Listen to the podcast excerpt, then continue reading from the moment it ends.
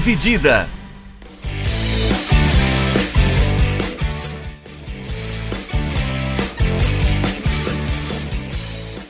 Olá, meus amigos e olá, minhas amigas, sejam bem-vindos e sejam bem-vindas a mais um episódio do podcast Dividida. Eu sou o Guilherme Milani, dividindo a tela aqui comigo, Leonardo Oliveira. E aí, Léo? Fala Milani, fala Bringel, grande abraço a todos. E Vinícius Bringel. E aí, Bringel, como é que tá? E aí, Milani, pessoal. Léo, beleza?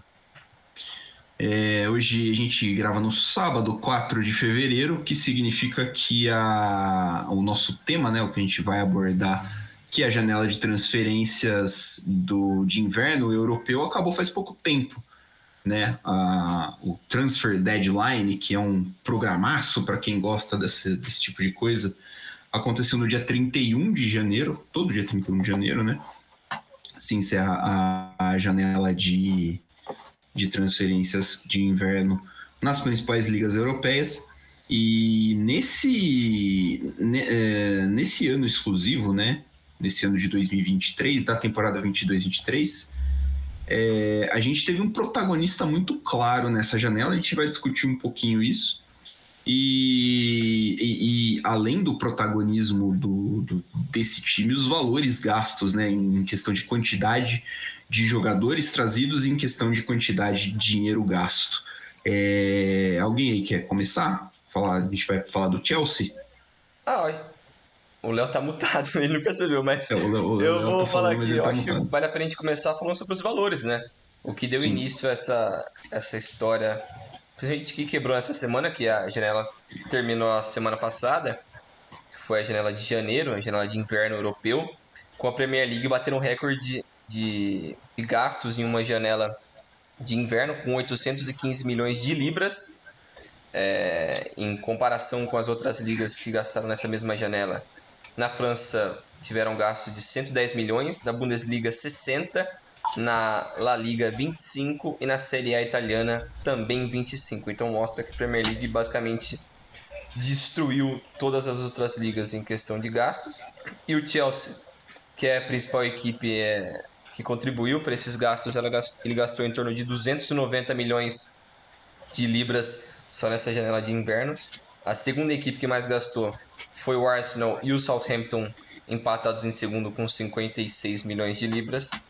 Aí em seguida vem Bournemouth, Newcastle, Liverpool, é, Leeds, Wolves e por aí vai. E os dois piores ali que não gastaram nada é, foram United e Tottenham, e isso mostra bastante o planejamento das duas equipes. Né? E algumas das principais transferências, é, o Enzo Fernandes foi a maior nessa janela, com 120 milhões de, de euros. Em segundo foi o, o Mudrik, também para o Chelsea, com 70 milhões de, de euros. Depois o, o Cody Gakpo, 42. Não, na verdade o Anthony Gordon, é o Gordon. em terceiro com 45. Depois o Gakpo é, depois o, o Madueke do, do PSV para o Chelsea. E por aí vai. Oh, tem o Badiachile também, do Monaco pro Chelsea, um valor bem parecido com o do Madueke. É, mas os principais destaques foram principalmente o Enzo Fernandes e o Mudrik para o Chelsea. Eu acho que um grande destaque também é, além dos valores pagos, é a diferença entre é, o valor de mercado do atleta no momento Sim. da contratação e o valor efetivamente pago, né? Tudo bem que o valor de mercado a gente pode discutir a forma como é calculada, né? É muito relativo, muitas questões, mas assim, fato é que dos 10 jogadores é, com maior valor de transferência nessa janela, oito tiveram um valor pago muito acima é, do valor de mercado do jogador. Destaque para o Enzo, né? É, cotado ali em aproximadamente 50, 55 milhões de euros, é, a transferência paga de 120. Então, ou seja, mais do que o dobro do que era a cotação de, de mercado dele, e a gente vai discutir isso no programa também, é, do impacto Copa do Mundo nisso, né? É, o quanto que, que a Copa do Mundo e o quanto que a busca ativa por esses jogadores jovens enfim, impactou numa janela que geralmente não costuma ser tão movimentada assim, né? Claro que se a gente pegar do ano passado de inverno comparando com essa, A gente vai também ver valores muito parecidos em algumas posições ali, mas assim, é, tradicionalmente é uma janela no qual não se mete tanto nos elencos. É, não foi o caso, né? Você percebe que os valores foram muito, muito altos e além dos valores altos, você tem o perfil de um, dois times que contrataram em grande volume, como o próprio Brinjal disse. É, uh, acho que um ponto que um ponto a ser falado no, no, número de contratações do Chelsea, a gente falou, né, Brinjal, no, no programa pós janela de transferências uhum. do, de, de, de inverno, que é a no, nossa de inverno, né, no caso que é a de verão deles lá no meio do ano, o Chelsea passou por uma reformulação estrutural, né? O Chelsea foi vendido do do esqueci o nome do russo, Abramovich, para o Todd Bowley, é, mudou muita gente. O Chelsea já tinha feito muita muita uh, muita negociação naquela naquele período e assim a gente sentiu que foram negociações ok, mas que deixavam uh, espaços, né, para o time melhorar. Um time que não era ruim, o Chelsea vinha aí, né? O Chelsea tá aí dois anos de ser campeão europeu, vale a pena lembrar. É, mas assim, é, esses buracos no, no, no, elenco do Chelsea, pô, vamos chamar de buracos, é, justificam o, uh, o, o, tanto de jogador que chegou e o tanto, e o tanto de valor que foi gasto, você acha? Eu acho que depende da, da forma como a gente pode olhar para isso, porque claramente o, o Todd Bowley e essa nova gestão do Chelsea estão tentando fazer um projeto a longo prazo, mas essa gastança tão grande assim tem que ter uma resposta a curto prazo também, não é só pensar a longo prazo. Mas esse é um modelo que eles trazem desde a, dos esportes americanos, né? É algo que o Todd Bowley, que também é, é dono de uma parte do Los Angeles Dodgers, ele tem essa cultura no esporte americano e está tentando trazer para o futebol. Eu acho que tem as suas diferenças e ele vai tentar pegar as virtudes do esporte americano e implementar também no Chelsea, no futebol é, como um todo. Mas aí tem que ver se, se vai conseguir funcionar. Então, por exemplo, algumas dessas diferenças é que boa parte desses contratos que o Chelsea fez desde a chegada do Bowley é, há seis meses atrás é, são contratos longos é, visando acabar lá para 2029, 30. Se não me engano, o Enzo acaba em 31 o contrato dele. É, então são contratos bem longos que não, não é comum no futebol. Geralmente no contratos no futebol são 5, 6 anos no máximo. E o, e o Chelsea está tentando fazer contratos mais longos, visando estender também a forma de pagamento. Então, caras como o Mudrik, que foi a multa dele pagou inicialmente 70 milhões de, de euros. O contrato dele vai até junho de 31, mas ele é espalhado, é, o pagamento é espalhado em oito anos. Então, não, o número assusta, mas aí você consegue, a questão econômica ele consegue equilibrar muito bem. Aí o Enzo Fernandes, o Bad Achille, o Madueque, o Fofaná, são todos em contratos muito similares ao do Mudrik. Então, essa proposta é diferente do que tradicionalmente vem no futebol, que são salários também.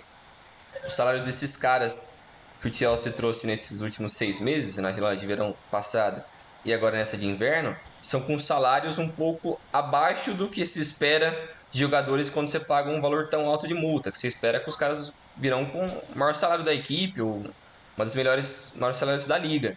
E é justamente o contrário. O Mudrik que é um desses caras que veio por uma multa alta, é um cara ligeiramente desconhecido porque tá vindo do Shakhtar, ele tá vindo com um salário menos de 100 é, mil libras por semana, o que para padrões Premier League é pouco, né? Então é, é um modelo totalmente diferente do que a gente está acostumado no futebol europeu e principalmente na Premier League, mas mostra que eles estão sérios nessa proposta. É, agora a gente tem que ver se isso vai ter um retorno ou não. É, mas é uma proposta de tornar o time cada vez mais jovem e nas próximas janelas alguns caras vão embora, né? Então o Thiago Silva provavelmente deve renovar mais um ano, mas ele deve ser um cara mais banco na próxima temporada, porque se não me engano ele vai ter 39 anos.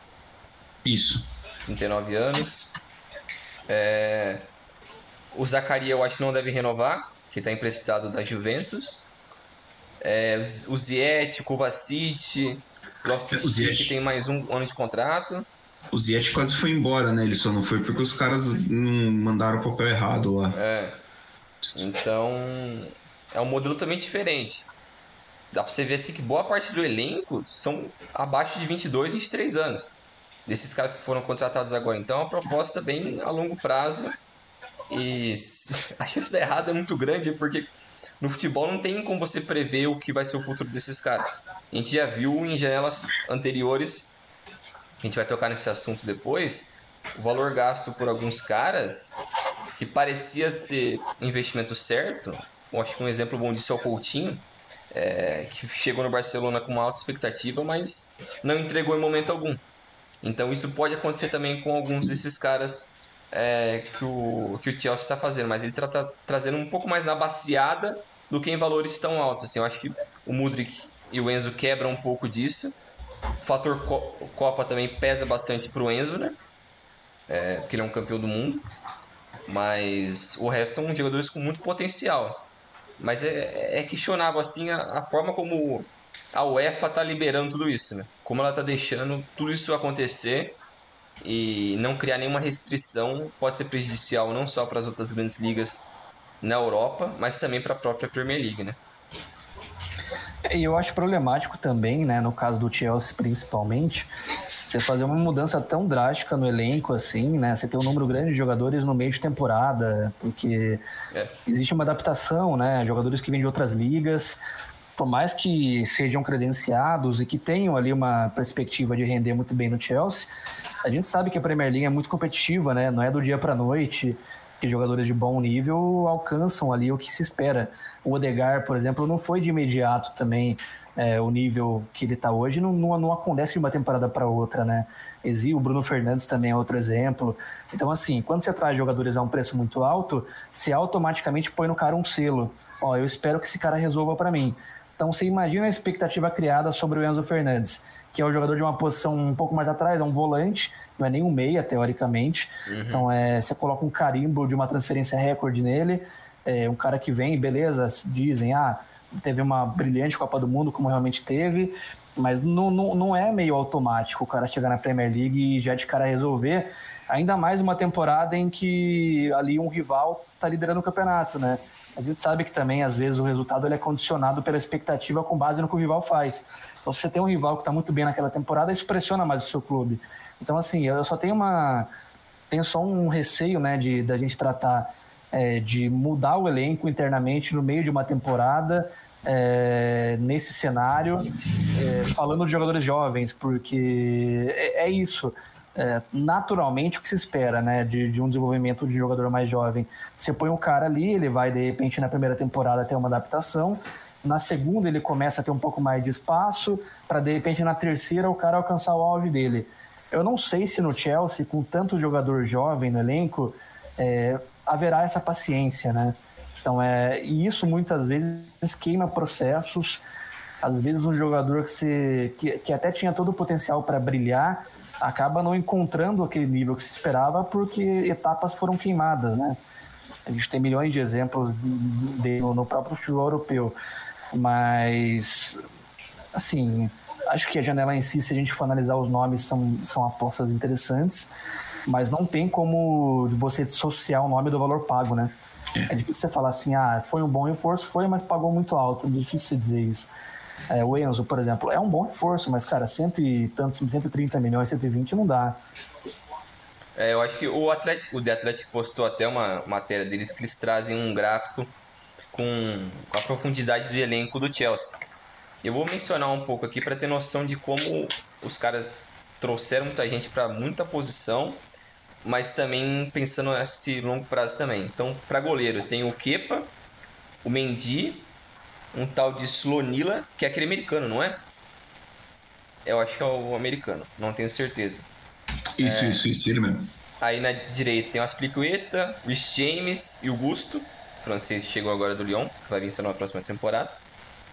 Na zaga, Thiago Silva, Chalobah, Fofaná, Koulibaly e Badiachile, então três caras novos para a zaga. Na esquerda, Cucurella, Pentil e o Hall. Cucurella, cara novo.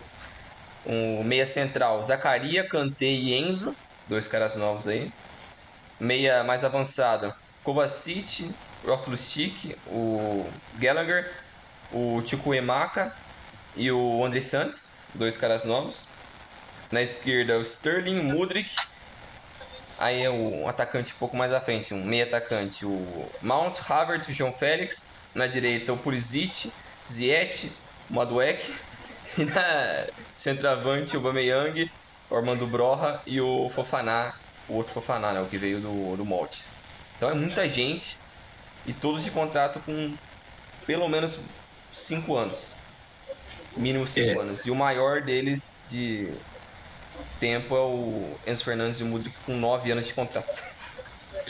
É, o, o, o que me chama a atenção nesse gráfico é, é a posição de volante, né, que tem o Enzo, e a partir da temporada que vem vai ter só o Enzo, porque o Kanté acho que dificilmente renova, né? Com o Chelsea e o Zacaria também. E o ataque, né? Que é o Bameyang, Broha e Fofaná, assim... Uh, o Broha é uma promessa, o Fofaná tá chegando do molde também é uma promessa. É, assim, o Broha tá é... machucado, ele já tá fora da temporada. Quem tá jogando ele é o, é o Havertz, né? É, daí você tem tipo o Havertz e tem o João Félix sendo improvisados ali em funções que eles é, não renderam. O Havertz não rende ali, não é segredo. O, o, nosso amigo Hansi Flick deveria ter percebido isso na Copa do Mundo, também percebeu. É, o João Félix também, o, o Simeone tentou e não deu muito certo. Uh, ah, para mim, é, já é a primeira posição que o Chelsea vai meter um alvo gigantesco na, na, na próxima janela.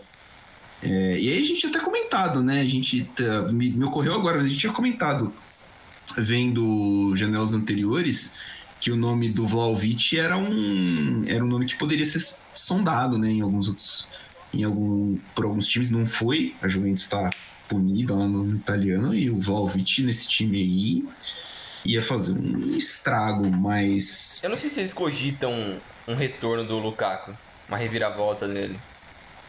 Eu acho improvável. Mas Sei aí lá. que o Lukaku, né? O Lukaku passou mais da metade da temporada machucado, né? O duro é isso. É, mas ao mesmo tempo eu sinto muita falta nesses jogadores aí que foram citados de nomes que você coloque, pô, esse cara vai resolver, entendeu? Sim. É, beleza, você olha ali pro meio, você tem nomes que você imaginaria que tivessem consolidados como o Havertz e o Mount, mas assim, não, não, não vejo tanto assim, sabe?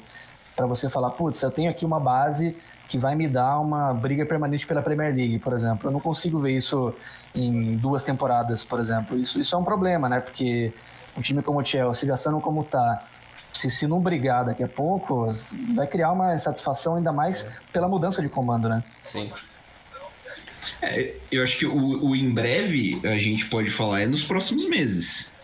Sim. Digo assim, se o Chelsea não tiver uma mudança de postura nos próximos meses, e, e assim, chegando. Deixa eu fazer uma conta rápida Isso aqui. daí vai cair no colo do, do Potter, que também é um técnico sem muita experiência. O cara tá no Brighton até os outros dias fazendo um, um bom trabalho, mas ele tá no Brighton, um nível é diferente.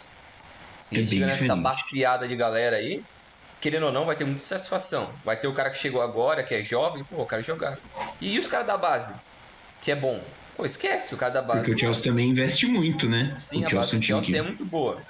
Sempre formou caras bons. É... É, o, o, Chelsea trouxe oito jogadores nessa janela. E assim, é, é, o que você falou, é um pipinaço na mão do Graham Potter para ele descascar e falar, cara, você tem que mudar a postura desse time, você tem que fazer esse time jogar bola, então, tipo, para te ajudar, a gente vai te dar mais opções. Só que nem sempre é, é o que precisa, né? O calendário da Premier League já não é muito favorável, porque é um calendário que força você jogar muitas vezes. É, você tem duas Copas, o Chelsea acho que já não tá mais, né? A, F, a EFL Cup já tá acabando, inclusive. Tá na final já, Newcastle United. E United. Mas o Chelsea tem Champions para jogar. É, assim, é, tá uma situação meio.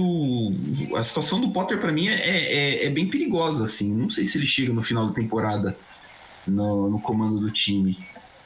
Honestamente. Eu assim, tô... é, e tudo bem que, que, que lá fora não existe tanto a cultura quanto aqui do treinador montar o time, mas assim, você fica na mão né, de, do próximo técnico caso haja uma mudança o cara pode considerar dessas oito novas opções, quatro delas não estão prontas ainda para o Chelsea. Ah, vamos emprestar esses caras. Então, Sim. tipo assim, é, é, eu acho muito perigoso você, você mudar tanto e mudar em curto prazo sem necessariamente ter uma convicção no trabalho. Eu não sei como é que é internamente, né? Se, se o cara tá, tem esse, esse apoio em caso de uma temporada ruim até, daqui até o final do ano, é, da temporada, na verdade, mas acho que quando você tem, por exemplo, um Guardiola por trás, você consegue planejar ah, pelos próximos 3, 4 anos tranquilamente. Mas falta de comando, né, de identidade também na montagem de elenco, não, não, não me parece muito que, que tem uma direção clara do que estão fazendo, sabe? Parece que é tudo meio Master League, assim. Eu vou pegar uns caras que estão se destacando, vou mostrar força no mercado e, e, pelo número de jogadores jovens que eu tenho, naturalmente daqui a dois, três anos serão ótimos jogadores. Não, não sei se é uma lógica que, que vai dar certo, sabe? E, e, vale lembrar que o, o Potter também não participou do planejamento das contratações da janela de, do meio do ano, do começo de temporada. Ele chega dia 8 de setembro no Chelsea, né? Então, assim, ele chega no Chelsea já com a temporada andando, ele chega com muita gente já tendo sido contratada, até comentamos né, no, no podcast, uhum. tipo, o Chelsea resolveu reforçar o time e trocar o treinador depois da janela. Peraí, né? Não, faz muito sentido esse planejamento. Então, uh, o, o, trabalho já começa de uma forma mais complicada. Talvez esse grande influxo de jogadores que vão vir, que nem você falou, Léo, com, com o preço. Né? Esses caras vão vir cobrados com esse preço. E a imprensa inglesa é uma imprensa que cobra muito, é uma imprensa muito sensacionalista até em cima disso. É, é uma temporada assim que é um, um risco grande, acho, para o Chelsea. Se não der certo, a, a, ver como, como vai ser, o Chelsea pega o, o Borussia Dortmund na, na Champions é, nas oitavas de final e vai precisar, assim, dependendo, acho que de como for essa eliminação, é, como for essa eliminação, como for a eliminatória, se for uma eliminação é, dependendo de como for, uh, acaba assando ainda mais a batata do técnico. É, eu vi também uma, alguns dirigentes falando sobre como está essa questão da Premier League em relação a outras ligas da Europa, né?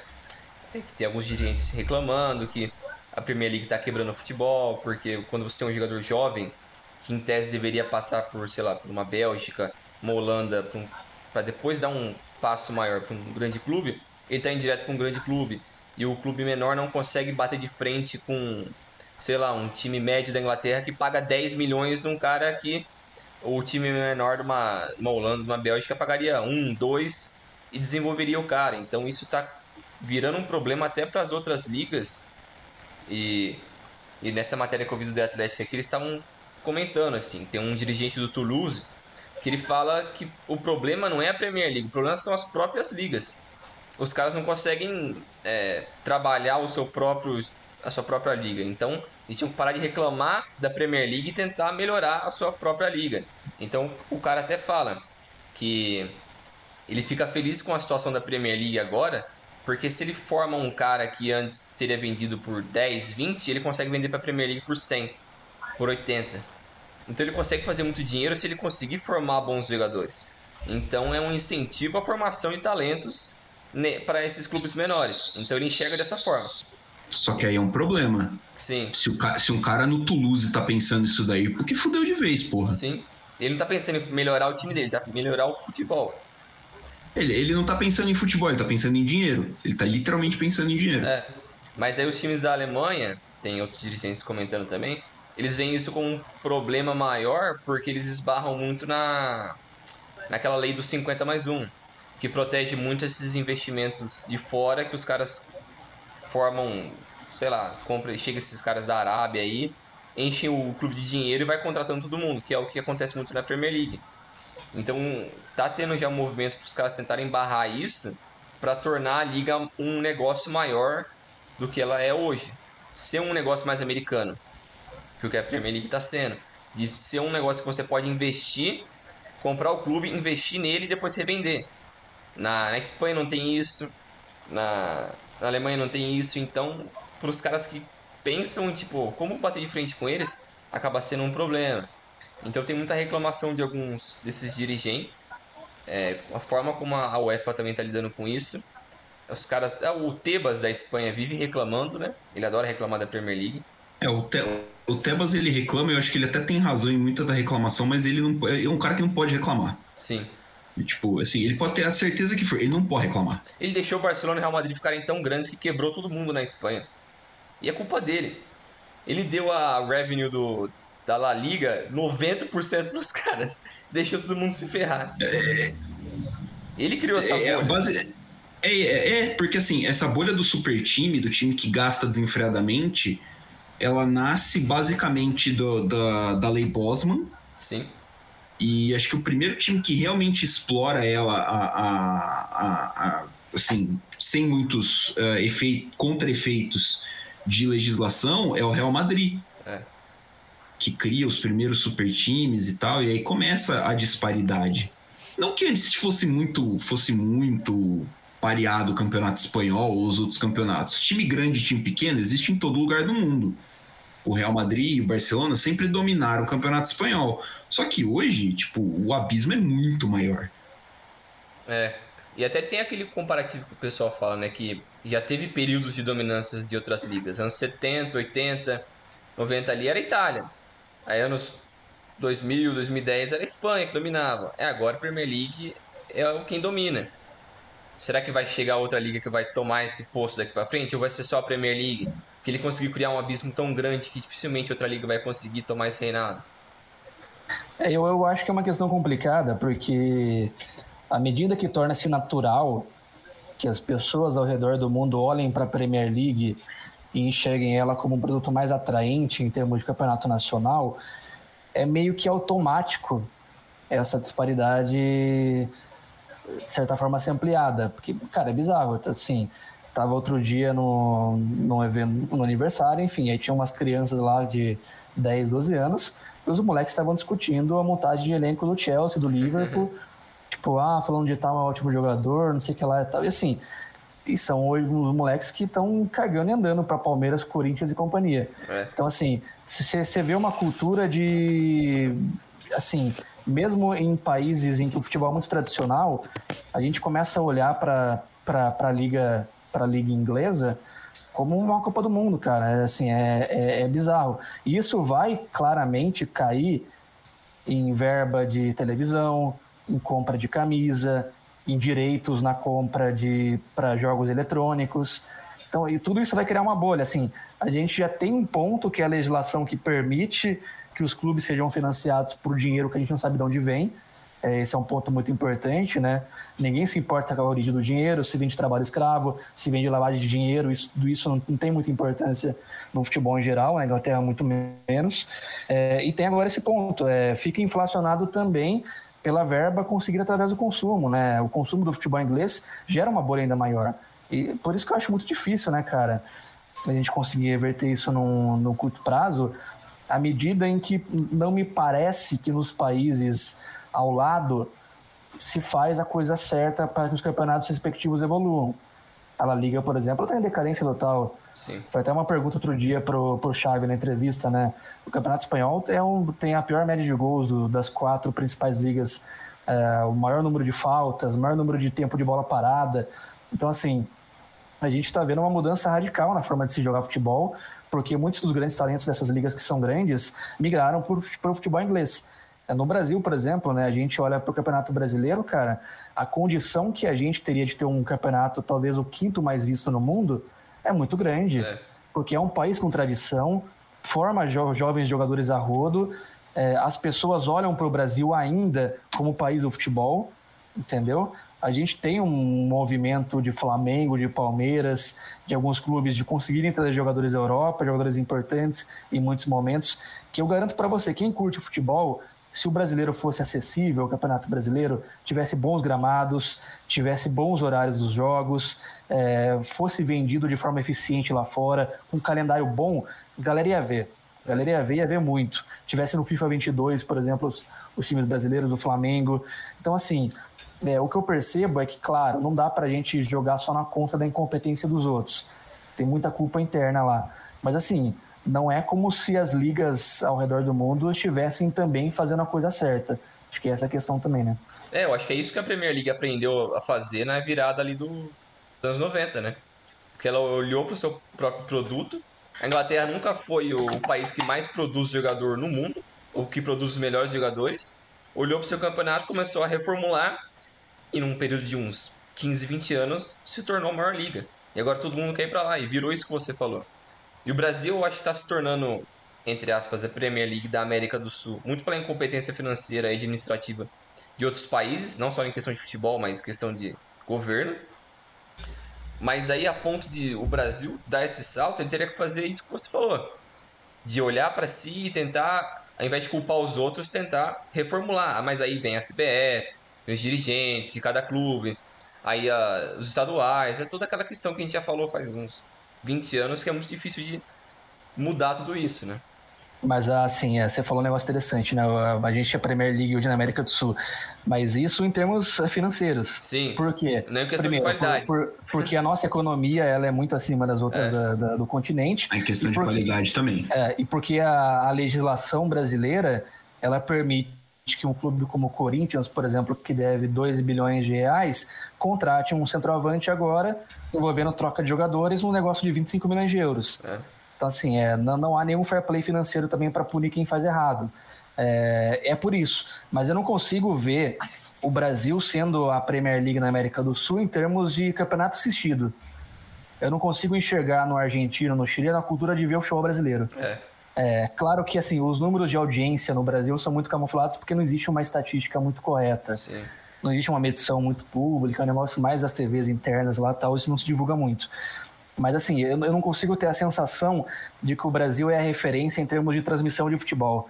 Que a galera no Chile tá vendo o Brasileirão, o jogo do Flamengo. Eu não acho que isso está acontecendo. Então esse é o problema. A gente tem um produto que financeiramente talvez esteja equiparado ao que é a Premier League a nível local, mas assim, isso não se reflete no, na audiência. E isso é um problema, porque impede que os clubes também cresçam através da receita, né? Que é uma coisa muito importante porque no Brasil ainda, tudo bem, tem a SAF, mas mesmo as SAFs que foram colocadas no Brasil, não, não é aquele investimento milionário que chega, coloca um caminhão de dinheiro é. e vai transformar o clube numa potência. É muito mais um negócio de ocasião ali, com investimentos pontuais, é, para quitar dívida tudo mais. Então, assim, é, se não aumentar a receita, não vai mudar o panorama do futebol. E acho que isso é, é, é muito importante também de se perceber aqui no Brasil. É, eu acho, eu que, acho que o. Não, falei. Não, eu ia só fazer um, um parêntese, porque eu acho que a SAF no Brasil ela não vai ser esse tipo de SAF de, de, de dono que vai chegar e vai investir milhões. É, pelo perfil do que foi comprado, você vê Botafogo e, e Vasco e, e Bahia. O Cruzeiro também, mas o Cruzeiro nem tanto. É, eu acho que eles vão entrar no, na parceria do Multi-Club Ownership. E aí já começou a treta do Botafoguense com o John Textor, que catou. O John Textor simplesmente falou assim: ah, da hora esse jogador aqui em Botafogo, vou levar ele pro Lyon. Foda-se. O Jefinho, né? O Jefinho. Então eu acho que é, muito da SAF vai ser explorado nesse sentido. Vai ser tipo uma facilidade dos times europeus com boas relações, uh, terem boas relações aqui na, na América do Sul para facilitar a chegada dos caras lá.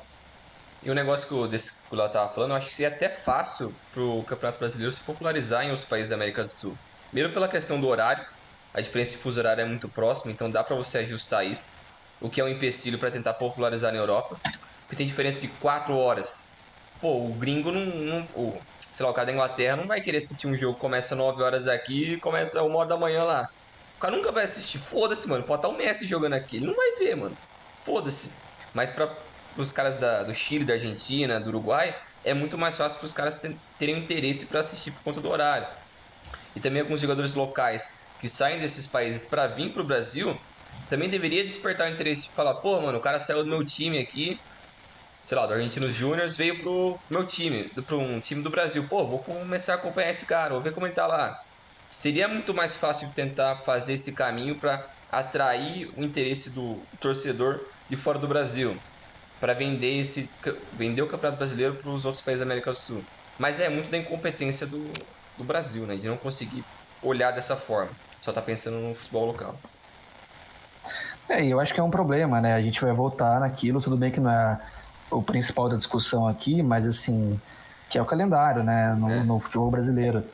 É, eu entendo, assim, eu entendo aquela coisa é, do passado, né, de você valorizar os estaduais, tudo mais, já foi muito importante. Mas assim, o futebol tem que ser mudado, né? Não, não, não há, não há condição para um número grande de, de, de partidas no ano. É, e o estadual, para mim, hoje ele é completamente irrelevante, as pessoas não assistem, as pessoas não torcem mais pelos clubes do interior paulista, isso é uma questão muito clara. É, então, assim, você tem que olhar para isso também. Por exemplo, o Palmeiras é o time campeão brasileiro. Eu não acho que um time sem divisão no futebol brasileiro mereça enfrentar o Palmeiras em janeiro. Eu não acho. Eu acho que você tem que fazer por merecer, entendeu? Você pega, por exemplo, um time que está numa Série D do brasileiro. O cara vai pegar uma potência como o Palmeiras, vai pegar um Corinthians, o São Paulo.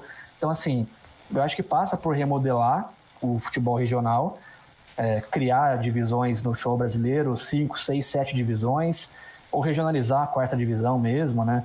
E aí você fazer um, um enquadramento mais você ir afunilando conforme as regiões forem avançando.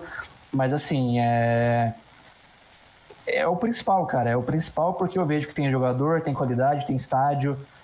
É, talvez os horários dos jogos possa mudar em alguns momentos, porque três horas da tarde no Brasil faz calor pra caramba. Então, é, sei lá, um jogo às 5 tem que ser um pouco mais comum, talvez, às 6 da tarde. É, o jogo às 11 horas da manhã não, não tem possibilidade, não acho que, que, é, que é, assim, é factível para o futebol brasileiro é bom para quem vai pro estádio, mas assim, e o resto, né? E o espetáculo. E... Então, assim, é... tem muita coisa a ser mudada que é aquilo, né? Passa pelo comando. As pessoas que estão no comando da confederação que gera o futebol têm capacidade para entender que a mudança é necessária e, mais do que isso, querem mudar. Então, acho que isso passa. É, é um dos motivos também da Premier League, né? A Premier League é um consórcio de clubes. Os clubes, eles se entendem, entendem que o fortalecimento da liga, pelo menos isso era era o discurso há 10 anos atrás, né? Que o fortalecimento da liga era fundamental para fortalecer cada um dos clubes. Isso estava muito claro. É, e a mudança passou por isso também. No Brasil a gente tem muito uma coisa de revantismo. O Flamengo ele não quer abrir mão da porção de time que mais recebe, nem o Corinthians. Então assim é, é por isso também que eu vejo que é muito difícil qualquer liga hoje chegar próximo da Premier League. Né? É, o, tanto que hoje a gente tem duas propostas de liga no Brasil, né? É. Tipo, de, de, de, se formar uma liga mesmo. O Brasil não tem uma liga, o Brasil tem um campeonato cagado que a, a CBF organiza, aperta lá, tipo, um, um sorteador de rodada lá e sorteia 38 rodadas e fala assim, ó, nós vai fazer isso aqui. Tem uma liga. É, então, tipo, hoje a gente tem duas opções de liga e o clube dos 13, o, clube o antigo clube dos 13, basicamente está rachado no meio, porque metade está numa liga e metade está apoiando a proposta de outra liga. Acho que você falou assim, a, a, o negócio do consórcio de clubes seria o ideal, mas aqui a gente não consegue. Os times, os times da capital aqui de São Paulo, os quatro times, não conseguem chegar, tipo, sentar numa mesa para traçar um acordo, para pensar em alguma forma de você tirar essa cretinice que é o clássico com torcida única no estado. Vender cerveja no estado aqui, tipo, num campo de futebol dentro do estado aqui, parece coisa que não vai acontecer nunca mais, tá ligado?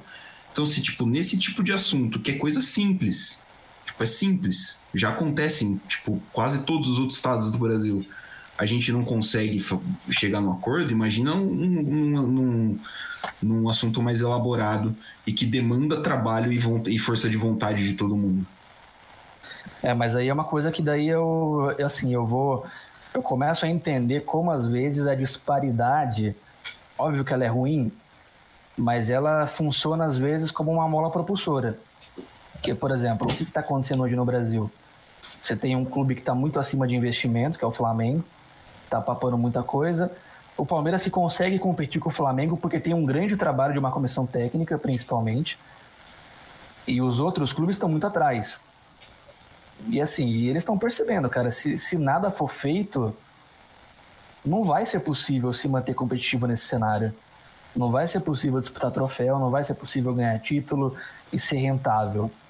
Porque o futebol hoje, para quem está nascendo agora, para quem está torcendo agora de 12, 13 anos de idade, cada vez mais é resultado. Por que, o moleque quer olhar para o Manchester City, não para o Palmeiras, não para o Corinthians? Porque o time está ganhando. ele quer ver os melhores, ele quer ver o resultado, ele quer ver o espetáculo. Então, assim, a, tá gente está numa cultura que não vai ser mais igual a 20 anos atrás, que um time como o Corinthians ou como o Santos, que fica 10, 15 anos sem ganhar um troféu e a torcida aumenta. Isso não vai acontecer mais. Isso é um fenômeno que, que parou. Porque se o cara não ganha aqui, ele vai mudar de lado, ele vai para outro time, ele vai para outra cultura, para outro país. Então, assim, é... a disparidade a nível nacional cria uma condição de que há um desespero na busca por ser competitivo. Então, o Palmeiras, por exemplo, sabe que ele não pode errar um milímetro, que ele não vai conseguir competir com o Flamengo, cara. Então, assim, se sair o Abel Ferreira por algum é. motivo de seleção ou Europa, Palmeiras vai precisar fazer um movimento muito, muito certeiro no mercado para trazer alguém que consiga é, dar um trabalho, um padrão bom para o Palmeiras, para ele compensar a diferença de investimento que o Flamengo tem hoje em relação aos outros. É, isso é muito claro para mim. Então, é, essa disparidade também acaba se forçando e é o que eu acho que, que deveria acontecer na Europa, né? É difícil competir porque lá as legislações são diferentes sobre investimento, sobre o que cada país possibilita em termos de compra de clubes ou não. Mas, assim, é, à medida que as outras ligas vêm a Premier League crescendo, eu imagino que tem que haver um esforço para, olha, o que a gente pode fazer para alterar isso? Principalmente a Liga Espanhola, que é, a gente olhava 10 anos atrás, a Premier League já era mais forte, só que a audiência no futebol estava na Espanha. O jogo mais visto do ano era Real Madrid e Barcelona. É, muito pela rivalidade de Lionel Messi e Cristiano Ronaldo e tudo mais. Mas você conseguia ter times competitivos ali entre os dois, três melhores. Hoje em dia nem isso acontece.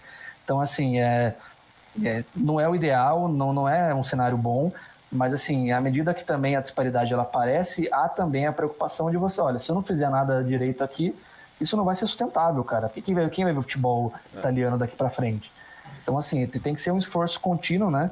Eu espero que realmente é, os clubes se mexam, né? Principalmente nas ligas que são competitivas, para que ligas boas e o futebol não vire basquete, tá ligado? É. É, é, é, eu, eu concordo com o Léo. Acho, acho que é isso mesmo. A gente torce para que, isso, que isso aconteça. Só que, assim, sendo muito realista, eu não vejo isso acontecendo. Porque, assim, eu, eu penso no campeonato francês, por exemplo, difícil isso acontecer. Acho que porque você tem um time que já está nadando de braçada muito na frente.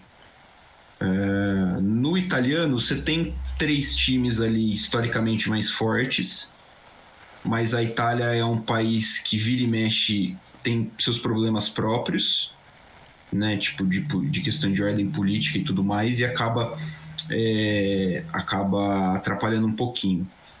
A Espanha pode a Espanha é, é quem chega mais perto, que a gente falou, principalmente por causa de Real e Barcelona, e porque imagino que a federação possa possa parecer com alguma, alguma legislação, alguma coisa que favoreça uh, mais ainda o crescimento desses clubes, como já foi feito antes. Né? Sobrou, sobrou a Alemanha que não vai mudar a sua legislação, os alemães são muito rígidos. Eu, pessoalmente, o meu modelo de clube, modelo de gestão de, de liga favorito é o alemão. Eu acho que é um modelo perto do ideal, onde você tem pouquíssimos times que quebram, você tem pouquíssimos times que entram em falência. Time Você tem.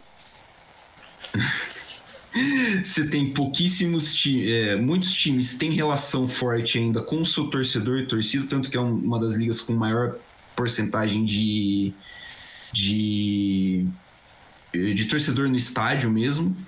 Ocupação. Só que o problema, o problema é ocupação. O problema blatante da Alemanha é que a Alemanha tem um super time, né? E aí, tipo, é, eu entendo o argumento de que o campeonato pode não parecer competitivo para mim a Bundesliga é competitiva, ela só não é competitiva pelo principal lugar. O que você acaba, né, tipo, é, é, é compreensível que, ele, que ela perca atração. Mas assim, do. do... É porque daí vai, vai entrar naquilo que é o francês, beleza, não é. são comparáveis as duas ligas. É. Mas você sabe que no final do ano o campeão é o PSG. É. O PSG precisa errar muito para o Lille ganhar, para o Olympique de Marseille, Lyon, enfim. Na Alemanha e, é a mesma coisa. E na Alemanha é a mesma coisa. O Bayern precisa errar muito. Inclusive é o que está acontecendo. O Bayern está errando muito nessa temporada. Na Itália também era isso. Só que mais por uma questão de problema de gestão da própria Juventus que ela caiu. Não foi Exato. que os outros eu acho que melhoraram tanto, foi a Juventus cagou em si. A Juventus caiu. começou a cagar. É. E no próprio e... Brasil tá assim, né? É. O Flamengo precisa errar muito. É. Então, tudo bem, tem o Palmeiras, mas vamos tirar o Palmeiras. O Flamengo precisa errar muito para os outros times serem campeões, assim. Sim. E contar que, que você tem um trabalho brilhante, como é o do Abel Ferreira no Palmeiras. É. Só no, o, o Flamengo fez tudo errado no ano passado e ganhou duas competições. É. é. esse é o cenário, entendeu? Ah, o Flamengo fez tudo errado e ganhou as duas competições mais rentáveis da América do Sul. Sim. É. Sim. Pô, é isso. Entendeu?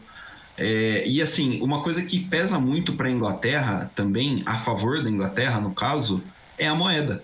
Sim. A gente não costuma levar em consideração, mas a Libra é uma moeda forte pra cacete. A Libra vale mais do que o euro. Então, tipo, quando você tem. Você recebe o seu direito em Libra, você vende o seu direito, ah, nós vendemos em X milhões de Libra, nós temos isso aqui, você vende patrocínio em Libra. Quando você faz essas transações numa moeda muito mais forte, você vai negociar em euro contra os times das, das ligas atuais, tipo, das, das outras quatro ligas que, uh, que tra trabalham em euro, a diferença já é um pouquinho maior. Tipo, você já tem uma facilidade maior. Então, esses times já arrecadam mais, já tem mais verba, e aí essa, eles ganham ainda nesse diferencial que é a, que, que é a moeda. Então, acho que assim, é um, um balanço que vai ser muito difícil de desfazer. Eu, e, eu, e muita gente fala, cara, uma hora a bolha inglesa vai estourar. A gente ouve isso tem um tempo já. Uhum. Né, que a bolha inglesa vai estourar. Só que me parece que eles estão cada vez mais bem estruturados para que não estoure. Ou que demore muito para estourar, né? É. Também acho. Eu tava olhando aqui a lista das maiores transferências da história. E eu achei curioso que boa parte delas parece meio que é, reações a um desespero. Então, por exemplo, o Neymar foi a maior venda da história. Então, consequentemente, o Barcelona se desesperou e comprou o Dembélé e o Coutinho na janela seguinte, né? Então, eles gastaram mais do que venderam o Neymar e nenhum dos dois deu certo. O Dembélé tá ali ainda, então ele tá tá até jogando bem com o Xavi, mas mesmo assim, não dá para não dá para comparar. É outros caras como o João Félix, no certo no Atlético, o Enzo chegou agora no Chelsea, o Griezmann pro Barcelona, também pareceu uma jogada desesperada, o Jack Grealish pro City, nem sei o que ele tá fazendo lá, Cristiano Ronaldo para Juventus também parece um movimento meio desesperado para ser o último a, a peça final para o time vencer a Champions. Foi o totalmente oposto, foi o que quebrou o time financeiramente e não conseguia mais contratar ninguém. Depois disso o time só decaiu. É, outros casos ali, o Hazard para o Real Madrid. O Hazard só foi a comer. O Lukaku para o Chelsea também uma temporada não deu certo. Pogba para o United é um cara que teve seus altos e baixos ali, assim, muitos problemas.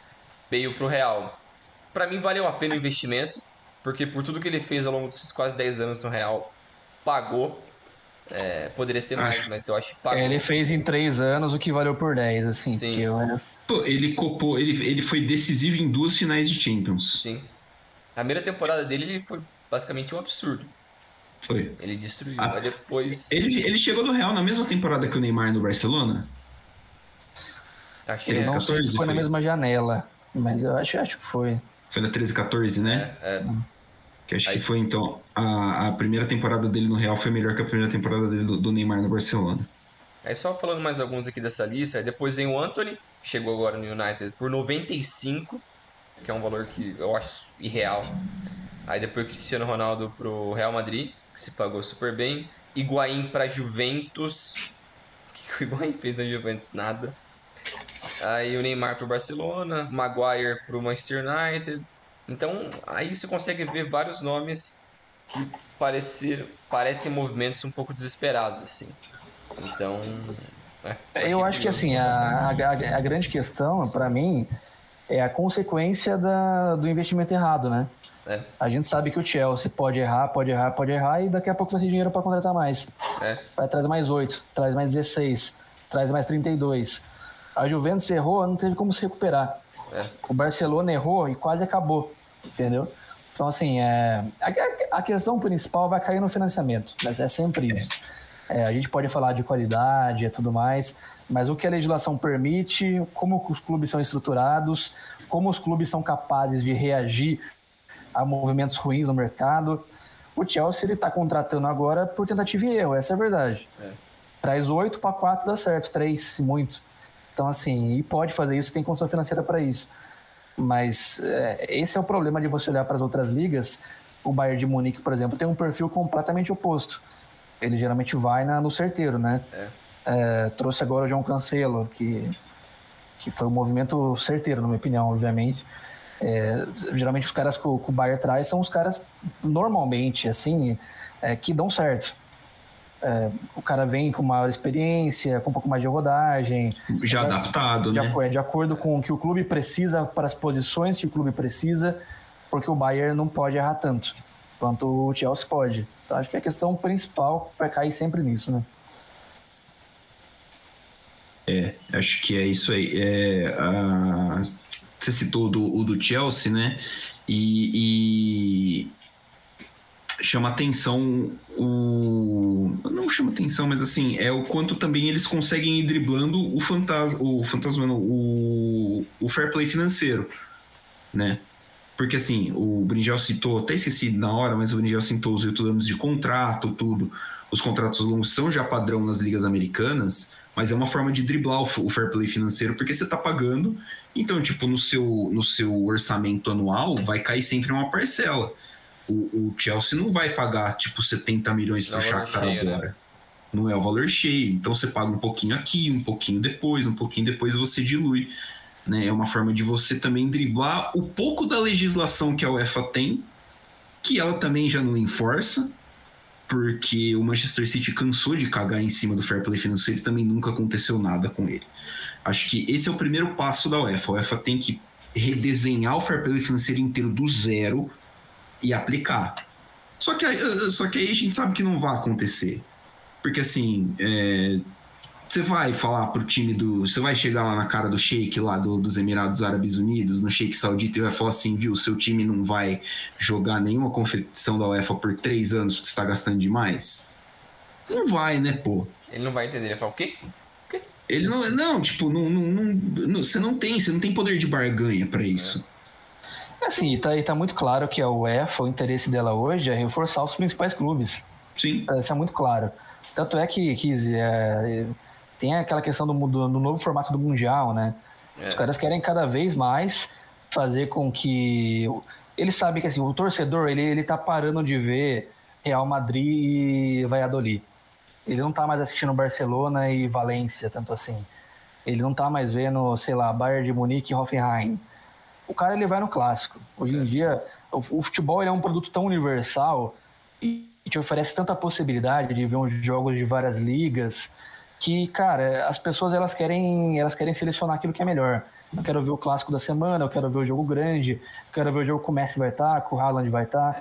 Então, assim, a, cada vez mais a intenção da UEFA é, é criar produtos que interagem esses clubes e esses jogadores. Porque o interesse não vai estar no jogo menor. Só que assim, você tem um problema, né? O talento ele é gerado também nos clubes menores.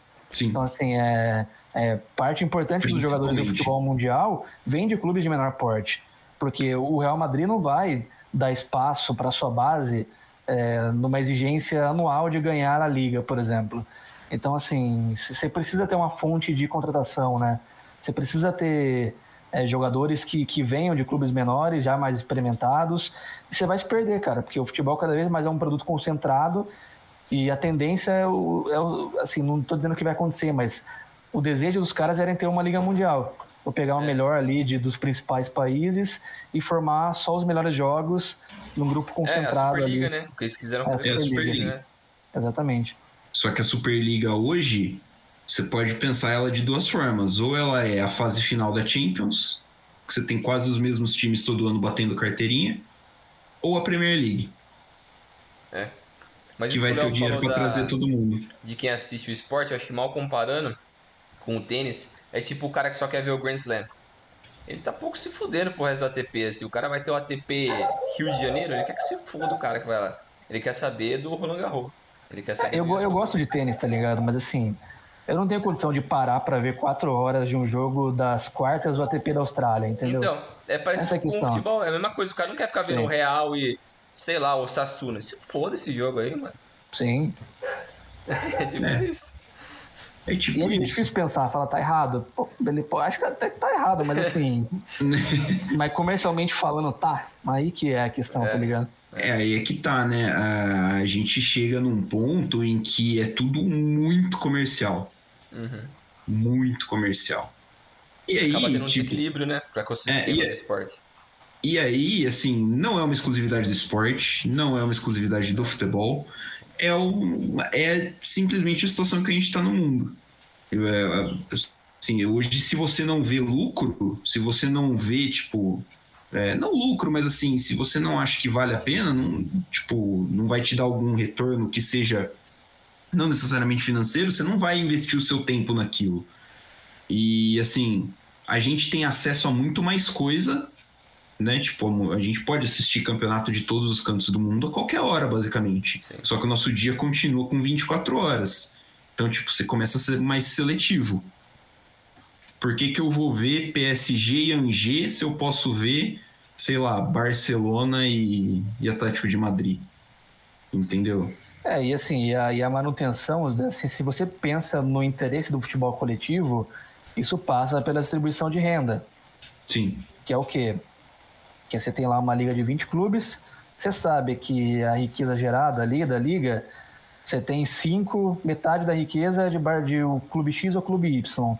Mas você entende que aqueles piores são tão importantes quanto os dois. E aí você distribui igualmente.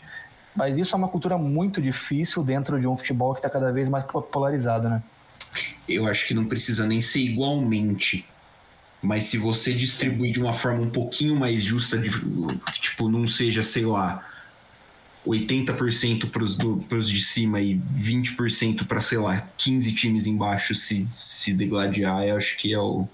Bom, galera, acho que a gente falou de tudo, né? Conseguimos passar bem por, por bastante. Falamos, né, do Chelsea, falamos da janela de transferência, citamos. É... Acho que até teve uma discussão bem da hora sobre, sobre os direitos e os dinheiros e de onde vêm os dinheiros que pagam essas transferências.